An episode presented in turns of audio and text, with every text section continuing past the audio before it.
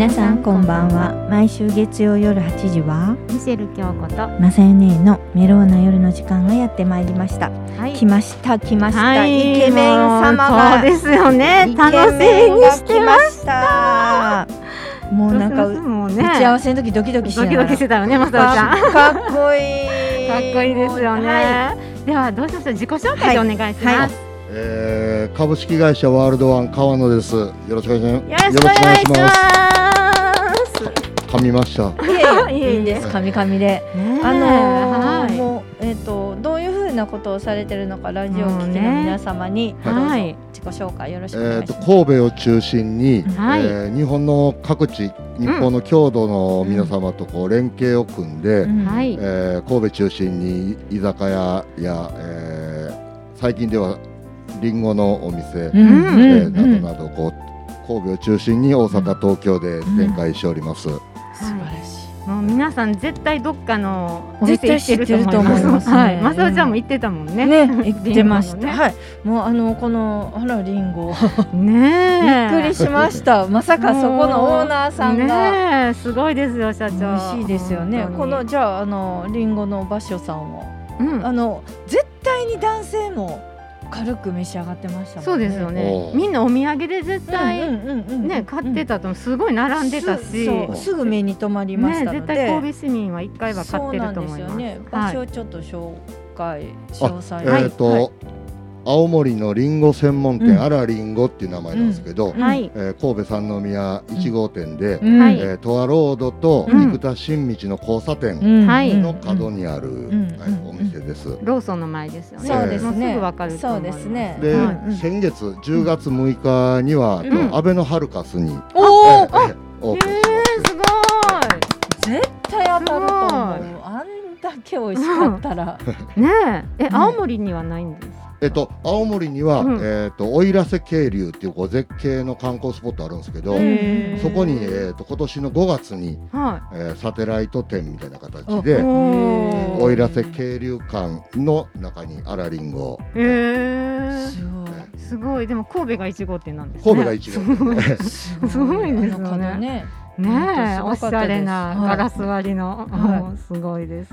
すごいすごい。ねねえなぜまた神戸にね、うん青森のリンゴを持ってこようと思ったのかっていう。あのーもともと、はい。えー2017年ですかね、はい。えー弊社でうん。青森居酒屋っていうので、青森県と連携協定っていう形で結ばせていただいて、はい。青森の食をこう神戸の方に、えー知っていただくお店として、うん。青森ねぶたワールドっていうお店を、えー居酒屋で神戸さんにオープン,、オープンしたんですけど、はい。その時にこう僕何回もあの現地訪問して、うん。生産者の方とか、うん。えーいろんな方とこうねうん。勉強させてもらったり、は仕入れさせていただいたりしていくんですけど、うん。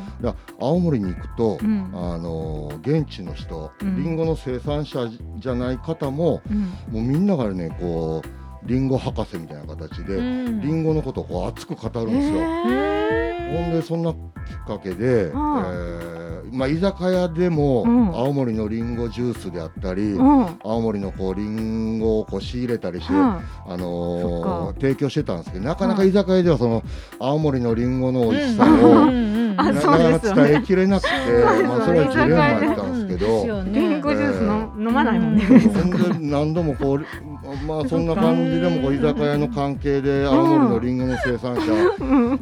実際リンゴのこうね、はい。あのリンゴ畑に行ってリンゴをうん。こう収穫し、うんさせていただいたり、ではい。そこで食べるうん。青森のこうリンゴがむちゃくちゃ美味しかったんですよ。えー。みんなもう朝シャキシャキで、えーあー美味しそう私もリンゴ大好きやから。えーみかん箱みたいにひっくり返して、うん。そこでこうお茶飲みながらーリンゴを切ってくれるんですよ、生産者のお母さんが。うん。うんそのリンゴがこうこっちのスーパーでうん。食べるリンゴとはまた全然違う。う。ん。ええでそれをこうなんとか伝えたいなっていう思いでそうい。ったもうリンゴ専門店を思い切ってやろうっていうので、すごい、ええ今鳥肌立ったんですごい。そんな熱い思い。でうん。なんか作っていただいたんですね、あのおすごい。店を。もう絶え。対伝わってますよ神戸ね市民に。本当ラジオ聞きの皆様も。ぜひぜひ。ぜひぜひ。何時から何時までされていますか、えっと、朝10時からはい夜8時まで、あはい。もう絶対に行きましょう。はい、ぜひぜひ買ってください。ねあのうん。すごく甘いとかではなくて、うん。もう次々に口に入るっていうね、うんうん男性の方も本当にコーヒーとね、うん。召し上がってましたもんね、うん。そうですよね、うんうん。パクパク食べてました。そうですね、いやちょっとすごい。でもそこをうん。神戸にその店舗を出してくれたっていうことで青森の方すごい喜んだんじゃないですか？青森の生産者の方をはじめ、うん地域の方々もすごく喜んでくださって、うん。定期的にあの青森県知事も、はい。あの訪問していただいたり、へー。生産者の方ももう定期的に神戸に来ていただいて、えー。直接接お客様にこうリンゴの美味しさを説明していただいたり、うんえーうですね。だって普通美味しいけどそこまですぐ店にしようと思わないじゃないですか、すごい行動力がそうなんです。その発想がやっぱすごいなと思います。いや最初はやっぱり社内からも、うんそんなこうねもう居酒屋メインでやってきて そうやねなんでいきなりそのスイーツやね。んちょっとそれはややめてもらえませんかとかね、うん。こう反対運動みたいなのあったんですけど、従業員様が。なぜ？という。それはでもあるかもしれないあ。るかもしれないすごい。でも先ほどちょっとね、うん。あのお話に出ましたその。えっと、神戸に1店舗ある青森のねぶたワールドさはい。んにはなんかもう現地の青森の方のそうですね実際ねぶた祭りで使われた、青森このねぶた、ねぶた自体ですね、うん。でかいこのはいあれをあのー運び込んでクレーンで釣り上げてお店に入れて。かっこすごい。かっこいいいいですよね。なんかそれを見ながらお酒飲めますよね。ええそうそうそうわすごいですよね。わなんか熱い思いがうんめっちゃ伝わってきますよね。すごいですねすでも関西だけではなく、まあ、うんあの神戸、大阪、東京にもね。にもうね。ん、あるんですから、それは素晴らしいですね。えでもね社長、元から飲食やったんですか、うん元はなんか違う職業でしたよね。そうなんですよ。ねそれをまずだから飲食店する前からのおお話で。聞きしたいです。そうなんですももともとあのー高校卒業して、うんうん、あんまり賢くなかったんで、まあ、そそのまま、まあ、水商売といいますか、はい。あのはいカラオケパブみたいなところうんで働いてて、うんうん。で、まあ、に20歳20歳か20歳ぐらいの時に、うん。まあ、小さなお店持たせていただいて、ーでこうやってたんですけど23歳の時に阪神・淡路大震災、うんうんうんうん今から26年前ですね、はい。えーがあって、うん。そのお店も潰れてしまってあでそこでお大阪に行って、はい。大阪でまた同じようなお店をこうやってまして、はい。でまあそれなりになんかこううまくーうん。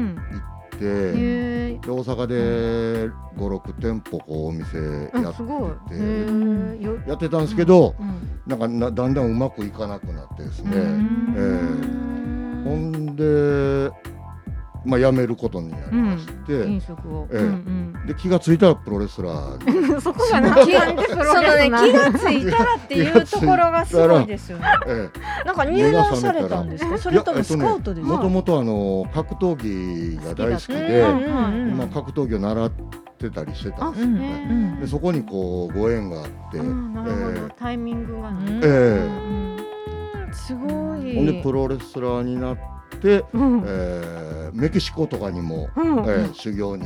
すごい。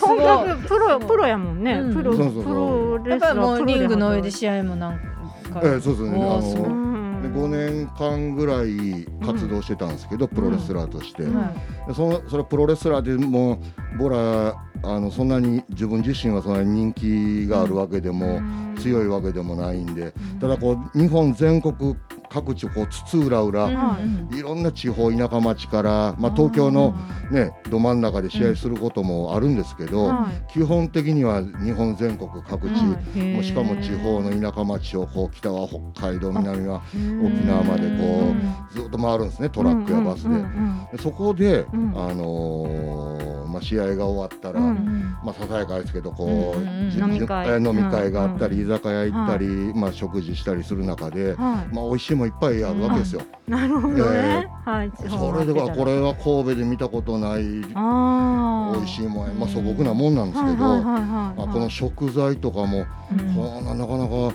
あのスーパーでは売ってないんうん食べたら美味しいなとかって、へまあ、ななんかこうね 心なしかこう思ってって、まあ、そ伝えこで。たいみたいな神戸の人に伝えたい。えーほんでまあまあそんな、うその知識もあったりして、うんはいはい。でまああそっか。5年プロレスやったんですけど怪我ばかりでうん。えーもう試合出ては骨折して欠場しての繰り返しで、もう30歳越してうん。もう31歳の時に辞めまして、うん。でまあその時にうん。もう一回ね、な何かこう仕事するんやったら、うんまあ、ある意味こう、まあ、ちょっと居酒屋とは違うんですけどその水商売的な飲食的なことやってたんで、まあ、もう一度ねちゃんと今度は、えーお一からお店をやろうっていうので、あの2002年に1号店、うん。えー神戸三宮にうん。沖縄料理店金魚っていう、ううん。んえーお店を作ってそこからスタートですね。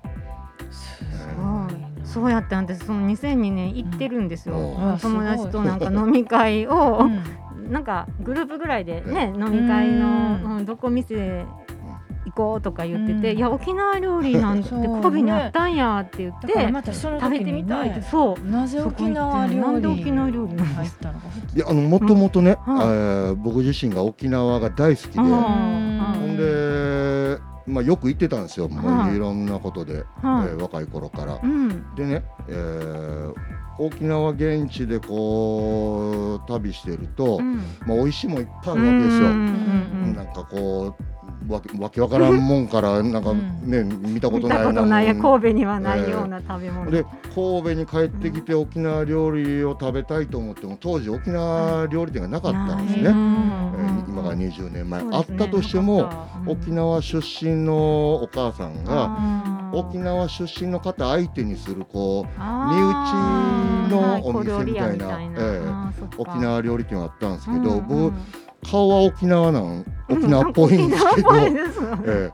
なかなかこう人見知りでそのその沖縄料理食べたくて行ってもなんか神戸生まれ神戸育ちの僕は、なかなかこう輪に入れなくて、んでこうもっとパブリックにええあの神戸のお客様が、まあ、沖縄料理ってこうすごいハードルが当時ねこう高かったのをもっと普通にパブリックに行きやすいお店を作りたいなと思って。うわあいいええ。なん。ええ。素晴らしい。なんか発想がすごいですよね。行動力早くないですか、うん。普ちょっと人と作りたいなと思ってもなかなか作れない。うん。当時そのオープンする頃はあ1号店ね、その沖縄料理オープンする頃は、うやんっぱあの神戸の方々のこう沖縄料理に対する知識も、うん。評価もあんまり良くなくてですね、その当時そのねお世話になってたこう、まあ、金融機関の方銀行の方とかね、はそういうおじ様方からこう、い。はあらもうゴーヤなんか苦いだけやろなとか、うんあの沖縄そばなんかお前あのきつねどん兵衛伸びたみたいなあんなん誰が神戸のやつ食べんねんとか、えーそんないろんな違うねんって僕はね、うんこう沖縄行ったらもっと美味しいもんいっぱいあってうん。もっとこうあるなんか維持みたいになっあてもう絶対失敗する言われとったんですけど、ー。へいーや美味しいもん絶対伝えようと思って。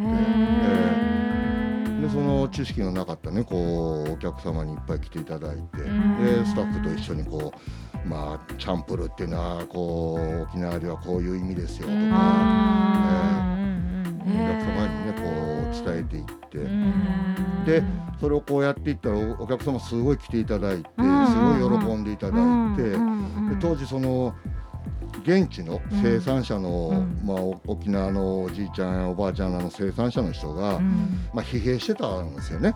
こんなもん神戸で売れるかいやとか、なるほどね。えこんなんたもう神戸の人食べてくれへんから、ただでもええから一回売ってみてみたいな、でシークワーサーっていうこう美味しいあの、うん。柑橘、はい、ええ。大好き。育ちみえたい。えそんなんもこう沖縄ではもう転がるようにこうあるわけですよ。それをまあタダでもらって僕らのお店で、うん。あのシークワーサーサワーにしてね、うんうんうんうん。えチューハイにして売ったらん。バカ嬉しいわかよ、それを、えー沖縄また現地に行った時に、うん。そのおばあさんにうん「いやすごい大人気やったよ、うん。だからうん仕入れ仕入れるわ」って言ったら、涙流して喜んでくださって「うん。ありがとう」って言ってでそういうなんか原体験がこううん自分の中にあってもっともっとこう日本の中にまだ知らない、ううん。んまあ僕らでいうと神戸の方々が知らない美味しい食材、生産者の人が一生懸命作ってる食材って、まだまだいっぱいあるんちゃうかなっていうので、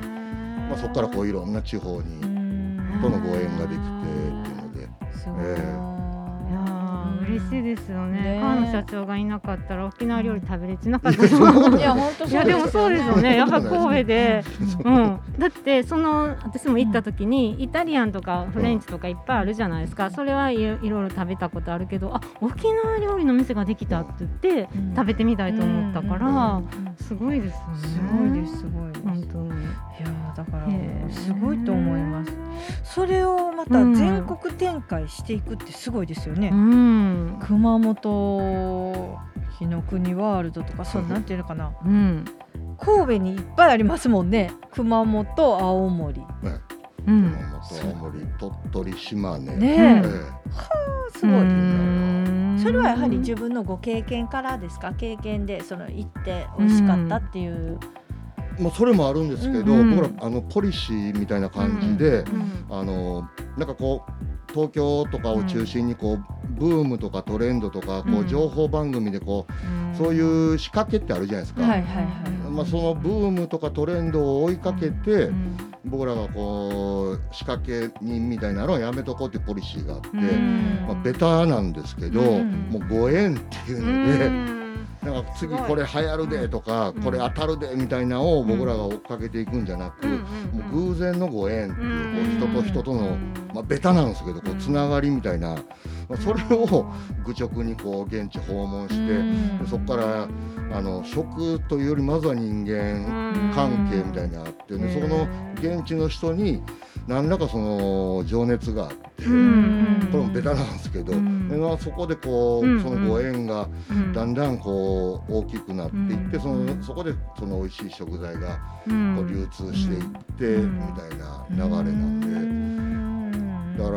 まあ、高知県土佐清水市ともうんうん。こう連携協定を結んで、うん。土佐清水ワールドっていうカツオのわら焼きのお店やってるんですけど、うんうん。まあ、それも本当にこうご縁にご縁がこうつながっていって、うん。まあ、当時誰もその社内ではうん。土佐清水市ってどこにあるのかも、うん。まあ土佐ってついてるんで、なんとなくまああの辺やろうってあるんですけど、うんうん。こうメジャーじゃないところうん。市の方と知り合って。うんそれがこうだんだんね現地の人たちとのこうご縁が深まっていって今まあ神戸のお客様にもね、こうすごいあのうん。受け入れていただいて、うん。で大阪東京にも展開していくようになったりとか、だからもっと今今後戸田清水が流行るでみたいな、うん。追っかけていったわけでもなく、うもんう何もゼロの状態から、うん。えー現地の人と一緒うにこんう戸田清水をの素晴らしさをまあ、少しでも知っていただこうっていう取り組みから始まったことなんで、うん。え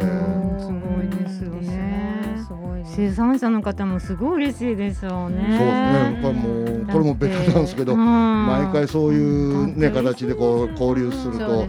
えー生産者の方もすごいこう涙流して喜んうんでくださって、それは嬉しいですよね。だって自分たちが作ったものが神戸で喜んで食べてくれてると思ったらね。そうそうだからよくあるのが僕らメニューブックも、うん。その単なるこう料理をうん。書いてるメニューブックじゃなく、うん。もう戸田清水市やったら戸田清水を伝えるメニューブックみたいにしてるんですね。そこに生産者の人も必ず、うんうんうんまあ、そのなんかよく生産者の顔が見えるみたいなこうハリボテではなく、もうリアルに あのやり取りしてる方に実際にそうやってメニューブックに出てもらって、うん。こう紹介生産人とあの食材っていうのをこう一緒に紹介させていただいてるんですけど、うん。食だけじゃなく食文化もちゃんと紹介しようと。うん。やってるんですけど、そのそういうのをこうまた現地のねお母さんとかがたまにこうお店来てくれるんですね。んえー交流会みたいなんで、その時にこう自分のこうメニューブックが載ってるの見てまたこう涙が喜んでくださって今まではこう作ったものがどんな形で食べられてるのかそう美味しいって言ってくれる人もいないしどうん。んな形か分からなかったけど、うん。まあ、僕らもお客様のアンケートとかおん。客様の声どんどんフィードバックするんですね生産者の方に。そういうのでこうすごく喜んでくださって、えー。自分の作ったこんな素朴なこの野菜が、あこんな料理になって、うん。あこんな若い子も食べてくれてるみたいなんで、えすごい。すごいそこに感動話があったりとか、そうやすごいね。人の温かさねつながりがねうん。ご縁とか大切にね本当にされてるんだなと思います社長自身がやっぱりこうね、うん。あちこちに足を運んで、気持ちをねうん、ちゃんと普受け継いで、通社長ってあ行かない人多いかもしれないけど、うん。ですよね。すごいですよねうん。現場を見てるっていうのは。やっぱり神戸の現場とかもやっぱりこうい見ま見回りじゃないですけど、やっぱりこうちょこそうですね。食事する時はもうね、えー自分の店であそうですよね。えへえすごいですね。とかあの先ほどちょっとね青森ではじゃあ何が美味しいですかっていう、うんうん。じゃあホタテとーえーうん。ねサバとか、えーサバ。うん。ニンニクも美味しいね知らない人多いですよね。知らない人多いですよね。やっぱりね。うんそうなんや。じゃあこの青森ねぶたワールド行ったら食べれるんで、そうそうですよね。うん。本当そうだと思いますね。でまたあのかき小屋ってあるんですけど、うん。それがまたすごい。ねこれから12月からうね。ん。冬限定ですね。冬限定で出店しまして、ね、はい、それもやはり牡蠣もこうえっとおろし。そうです。あの兵庫県の、うん。ええ兵庫県赤穂市あこうの生産者の方から直送で、えあいいですねもう 7, 7シーズン目になるんですかね。あへえ赤穂の牡蠣はまたこう、うんう海がそういうこう、うんゆゆ豊かというかこううんなんでこうプリプリになるんですね。あーえそうですよね。いや美味い。しいよね。すごいと思います。うなんか神戸でいろんなうん。ね地方のお料理が食べれるってうん嬉しいですよね。本当そうです。あの、うん。この郷土料理カラスうん。っていうのは神戸に、そうです。その郷土料理はあのお料理もまたいろいろ。そうです。あのこうん。のカラスっていうお店は、うん。えっ、と弊社の3店舗目のお店で、今からもう20これもうん20年近く前にオープンした、これはもう全国郷土の、えー食材を取り扱った、はいこ個室居酒屋ですね。ここも行ったことあります。あだって金魚の後になんかできたじゃないですか。はあ、カラスでできてるって言ってあ多分個室で行きました行きました。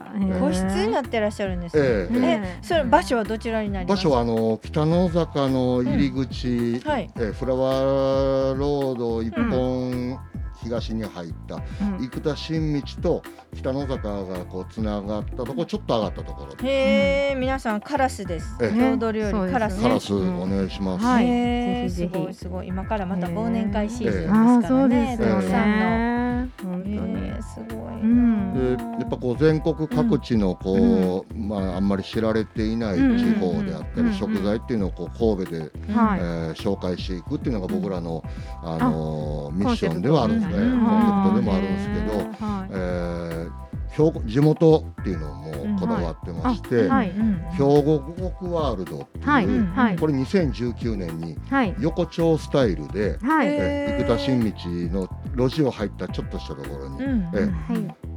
あのー横丁スタイルの兵庫県五穀っていうね、うん、はいえーそう、五穀ワールド。の食材を、えーうんふんだんにこう使ったえメニューで兵庫五穀のえあの名物っていうか、ええ。お料理は何があるんですか？そうもう明石と明石焼きであったりうん。淡路島のこう玉ねぎからうん。もああ、なるほど、そこから。です。よね。うん。いろんなもんが、えーうん。いやここ絶対何でも食べれる、神戸の人がね みんな、うん、ここから始めていってもらってうんずっと回っていきたいですよね。なんかはいねえすごい。ですよね。あと地元で言うと、うん。はい。えー今年5月にオープンした、じこれは神戸をテーマにした、はい。えー阪急三宮西口、はい。えーに旧以前マクドナルドやったあはいはい。ところにオープンした神戸ニューワールドっていう、はい、えすごいおしゃれなカフェえが。デリカテッセンと、はい。えーテイクアウトと、うん。えーカフェレストランパブっていうのをこういろんなこう多様性を持って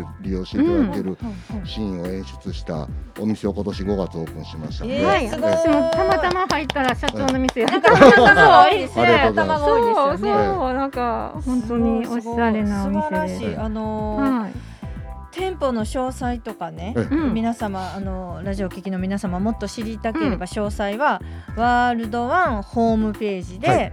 もうそのま検索してもまらったら検索していた検だいですよね。はいはい。で私はあのね、はい。ずっと聞きたかったんですが、うん。このワールドワンうん。という名前の由来ってあるんですか、うん。やっぱワールドってついてるじゃないですか、ええ。店舗の名前にも。そうですね。はい。うんまもうご当時ね、うん。20年前にすごいなんか思い持った、ん。ななんとなくうん。ででっかくありたいなっていうのでね、ね。やっぱこういずれは、うん。えーこの生産者の方うん。はい。々とともに、地方の方々とともに、はい。まあ僕らローカルツーローカル地方と地方がもっともっとこうつながって、うん。大きなシナジーっていうのをこうん。う生み出しながら、次はい。ローカルツーローカルからローカルツーワールドっていう形で地方から世界へっていうことで、はい。すごい。日本の食文化を伝えてくれるっていう感じでね頼もしいですよね。すごいです。ねすごい。二日に一遍神戸の店舗行けますよ。ね行けます一ヶ月。そうですよね。本当やね。17店舗。はい大阪にもあります、東京もねありますもんね、もうそろそろ時間が、あそうですよね。迫ってまいりました。がこれから何かあのメッセージ皆様にメッセージを、はい、え何かありましたら？あのまねあの皆様も我々もそうなんですけど、もう1年半以上うん。2年近くもコロナで、えん。ー我々もまともに営業できてませんでした。うん。ただねこの神戸に関しては10月21日から、うんえーあの解除されて、まあ、少しずつですがね、小三宮の町も我々のお店も賑わってきております。はい。えーもっともっとね我々もこう三宮を今まで以上に盛り上げていく存在でありたいと思いますしはい。皆様お客様も含めましてえーみんなで、えーこの三宮をはい神戸を盛り上げていきたいと思いますんで今後とも、よろしくお願いします。よろしくお願いします社長またぜひともはい。お待ちしております。来ていただけたらと思いますはい。今度は飲みながらはい、そうですね。はい。本日はありがとうございました。